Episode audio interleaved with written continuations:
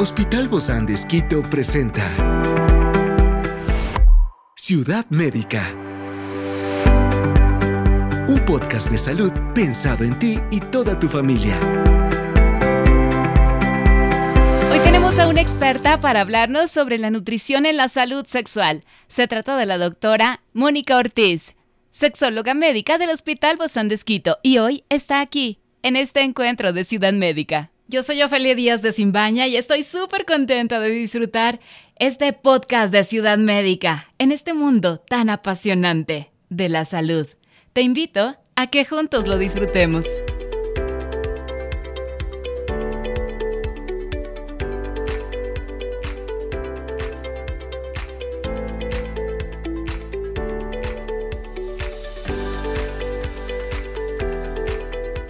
Hoy examinaremos cómo ciertos alimentos y nutrientes pueden mejorar la salud sexual, cómo mantener un equilibrio nutricional puede tener un impacto positivo en la intimidad y con un enfoque consciente en la alimentación.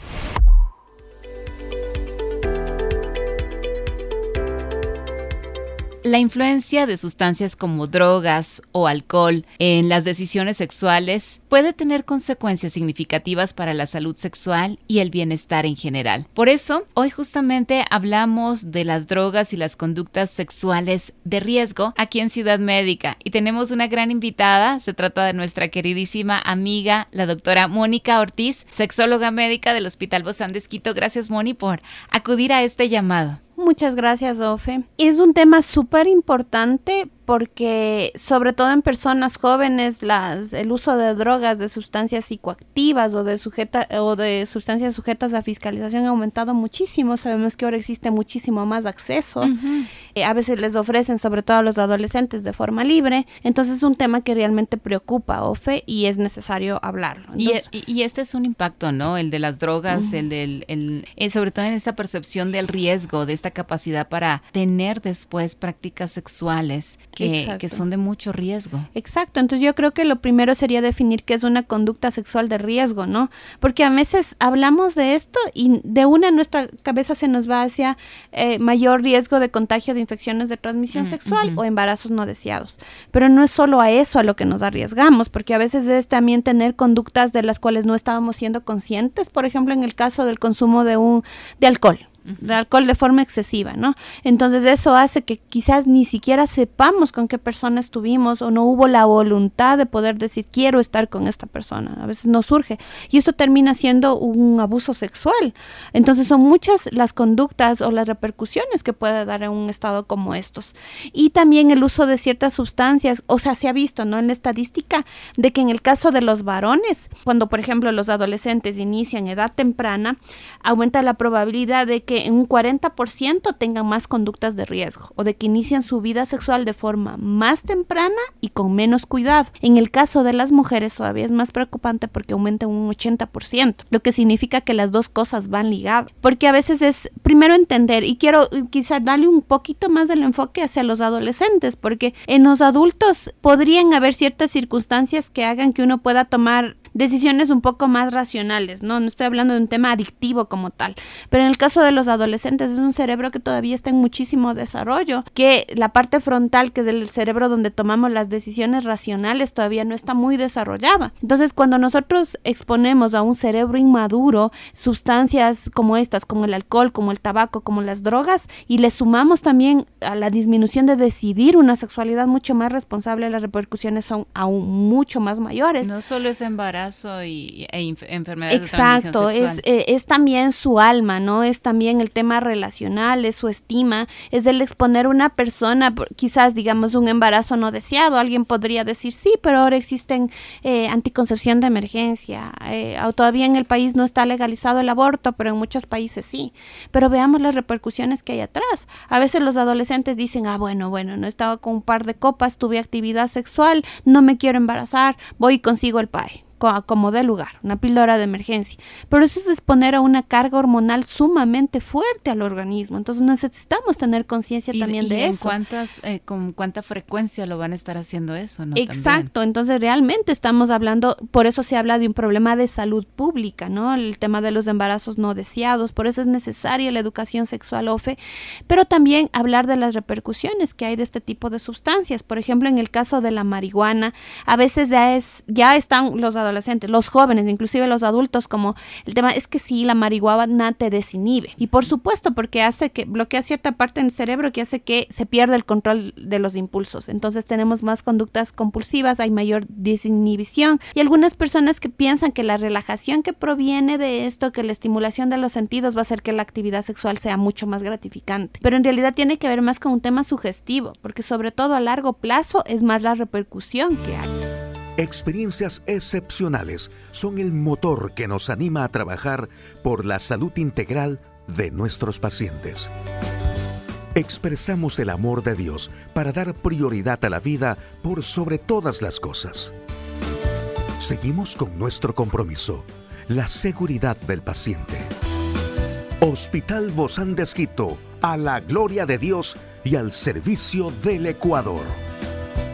¿Como cuál, por ejemplo, Mónica? Como por ejemplo, va a haber una afectación hormonal en que los niveles de testosterona que están ligados al deseo sexual disminuyen. Se habla también de, en general, el, estado se llama hipogonadismo. Va ligado a esto, ¿no? A la disminución de testosterona, que en realidad la liberación no sea adecuada porque va a haber un daño hormonal como o sea, Es todo lo contrario a consecuencia lo que se piensa. Totalmente lo contrario. Porque no necesariamente necesitamos, a, veces queremos soluciones mágicas, Ofe, que es como rápido yo no, no puedo alcanzar el orgasmo no puedo tener erección, entonces, y no saben que hay un, de alguna forma, un, algo que refuerza o que se liga, se condiciona, ¿ya? Es como que en algún momento yo tengo que tomar un par de copas para poder tener erección. Yo tengo que fumar algo para tener el orgasmo, pero lo estamos condicionando, no estamos viviendo esto de una forma saludable, porque más bien lo contrario, es como decir, ¿qué es lo que me está sucediendo? A lo mejor tenga alguna resistencia que necesito trabajar, es falta de educación sexual, es un trauma previo y no lo he trabajado. Una falta de autoestima también. Exacto. Y entonces no estoy trabajando esto de fondo, quiero una solución mágica, entonces utilicemos algún tipo de droga o tomemos alcohol y las dos, en, eh, sobre todo son dosis dependientes también. y las dos combinadas hacen todo el efecto que contrario no y más bien perjudicial con un daño a largo plazo en general de nuestra salud cardiovascular. Entonces, cuando nosotros tomamos estas soluciones mágicas también, no nos estamos dando la oportunidad de trabajar esto de fondo y estamos trayendo más repercusión en general. Realmente que es grave esto. Es, es eh, daña por todas partes al cuerpo de manera integral de manera emocional, física, anímica, en todos los sentidos y obviamente hay un vínculo entre el abuso de sustancias y también la violencia sexual. Por supuesto que sí, porque a ver, las dos, tanto las drogas también como el sexo, eh, está, activan algo que es el sistema de recompensa cerebral, hace que nosotros liberemos dopamina en grandes cantidades. Y esto hace que... es la de... Es un, sí, es un neurotransmisor que está asociado al tema de placer y las conductas que nos producen gratificación y que hace que queremos más. Entonces esto sobre todo en personas jóvenes, pero por supuesto en los adultos también pasa esto, es que va a haber un sistema de, de habituación, es como que vamos a querer cada vez más, ¿sí? Entonces... Ya no hay eh, satisfacción. Exacto, entonces ya no es solamente de la vez que yo probé, sino que puede convertirse realmente en un tema de una adicción, de un comportamiento adictivo, que lleve a que cada vez más, no sé, el consumo y sabemos que está asociado a muchas otras conductas. Muy bien topaste el tema de la violencia también, que quizás en el hecho de tomo alcohol, tomo cierto tipo de droga para desinhibirme o para atreverme a hacer ciertas cosas que no lo haría normalmente, nos podemos asociar el tema de lo sexual, por ejemplo, a conductas sadomasoquistas, mm, a, tríos, exacto, lo que había hablado, no a un abuso, que no sea consciente de esta, de esta actividad sexual o de pronto tener otro tipo de prácticas sexuales, ¿no? En que las que en un estado de conciencia no estaría dispuestas, como por ejemplo hacer intercambio de parejas, tríos y demás, con todas las repercusiones. Y aparte de eso, una conducta sexual de riesgo también, porque si no estoy en un estado de conciencia, entonces no voy a utilizar métodos de anticoncepción, preservativos, entonces el problema realmente es profundo. Y luego a veces también esos embarazos no siempre eh, de la mejor manera, porque el feto también obviamente tiene la repercusión del alcohol. Por entonces supuesto. hay complicaciones también para ese Por bebé. supuesto, a largo plazo también, ¿qué tal de una mujer que tenga un problema de alcoholismo? Se da una condición en el feto que es el alcoholismo fetal, ¿no? Que es todo un síndrome que está alrededor de esto y que tiene un, es un grave problema de O sea, salud es, también. Es como una bola de nieve, ¿no? Que se va agrandando y agrandando y agrandando. Exacto, entonces alguien me dirá, no, pero el consumo de alcohol a veces es eventual, pero ¿qué de qué es O pues, que se voy a tomar? también, entre Exacto, comillas, tomo ¿no? dos, tres copas, pero no sabemos que también es dosis dependiente y que entonces que el alcohol empieza siendo un desinhibidor, pero después termina siendo un depresor del sistema nervioso. Entonces usted tomó alcohol para desinhibirse, pero resulta que no igualito, tiene el efecto contrario. En ese momento no puede tener un nivel de erección, en el caso de la mujer no va a poder lubricar, no va a poder disfrutar de un momento que realmente es íntimo, que realmente necesitamos estar conectados en nuestro cuerpo, con nuestros sentidos y con la otra persona también. Mm. Y como Dios realmente lo planeó, porque Por obviamente que, que aquí estaría fuera de todo ese control del cual fue planeado por Dios. Ahora, Moni, ah, no se me puede pasar esto que hay maneras, por ejemplo, como las redes sociales y las aplicaciones de citas, que pueden influir también en el uso de drogas y en las conductas sexuales de riesgo, Que no lo podemos dejar pasar Ciudad por. Médica. Por supuesto, Ofe, porque sabemos que ahora estamos en un mundo globalizado, ¿no? Y el uso del Internet a veces también puede promover este tipo de prácticas sexuales y hay combinaciones que son totalmente peligrosas, la marihuana, el alcohol, la marihuana o algunos, algunas drogas con el consumo de, de vasoactivos también, como el Viagra y demás, puede haber muchísima más repercusión. Entonces, ojo con aquellas, con ella, aquella presión social o esa desinformación que pueden venir a través de las redes, que también promueven este tipo de conductas y el uso de algunas sustancias que pueden ser más bien perjudiciales. Y un tema que no hemos topado y quizás no le vean tanta la relación, pero por supuesto que sí, que está asociado también el consumo de pornografía, porque también activa al sistema de recompensa cerebral. Entonces una persona que a lo mejor tenga ya problemas, porque tiene que ver con una baja tolerancia a la frustración y una Mm. pérdida de control de los impulsos cuando alguien ya lleva una conducta adictiva, esto se va asociado en varias aristas. A lo mejor también tengo un problema de, de abuso o de consumo excesivo de drogas, pero también va ligado a la parte sexual. A veces también tengo una masturbación compulsiva, miro pornografía de forma compulsiva, entonces vemos que hay un problema de fondo. Y esas son conductas sexuales de riesgo, muy riesgosas también. Por supuesto, Que afectan a la persona, afectan a la pareja y afectan también a la familia en muchos de los casos. Ahora, sin embargo, neurobiológicamente sabemos que existe una predisposición en algunas personas, una presión genética para tener conductas adictivas. Pero yo quiero dejar este mensaje, Of.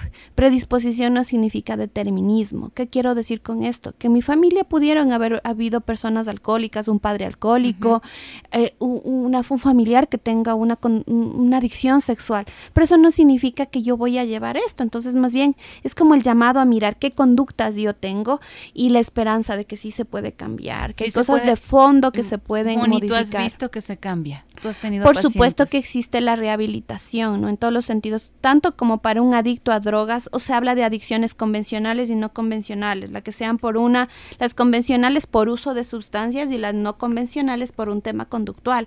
Pero en ambos casos, cuando una persona realmente sigue un proceso donde hay un cambio en su salud integral, en la parte emocional, en la parte biológica, Ciudad Médica. se habla también de terapia familiar o de grupo, por supuesto que el cambio es posible y la meta no solo es la abstinencia de esa conducta o de esa sustancia, la meta es realmente poder vivir una vida saludable a la que quizás muchos de ellos no fueron expuestos, el poder vivir realmente una salud sexual, una vida de salud integral, recobrar su estado de valía, ofe Qué- y su importante. identidad, que a veces esto va muy de la mano a la parte espiritual. ¿Y qué es lo que Dios quiere para nuestras vidas, no? O sea, que todos sepamos que somos valiosos y que con Él sí tenemos una nueva oportunidad de poder hacer las cosas mejor con conductas saludables en nuestras vidas. Por supuesto. Muchísimas gracias, mi querida Mónica, doctora Mónica Ortiz, sexóloga médica del Hospital Bozán de Esquito. Fuerte abrazo, Mónica. Muchas gracias. Esta es una producción del Hospital Bozán de Esquito con el apoyo de HCJB. Encuentra este podcast de salud en las redes sociales como Spotify, SoundCloud y todas las plataformas digitales. Gracias por acompañarnos en este capítulo de Ciudad Médica, un espacio para tu salud. Hasta la próxima.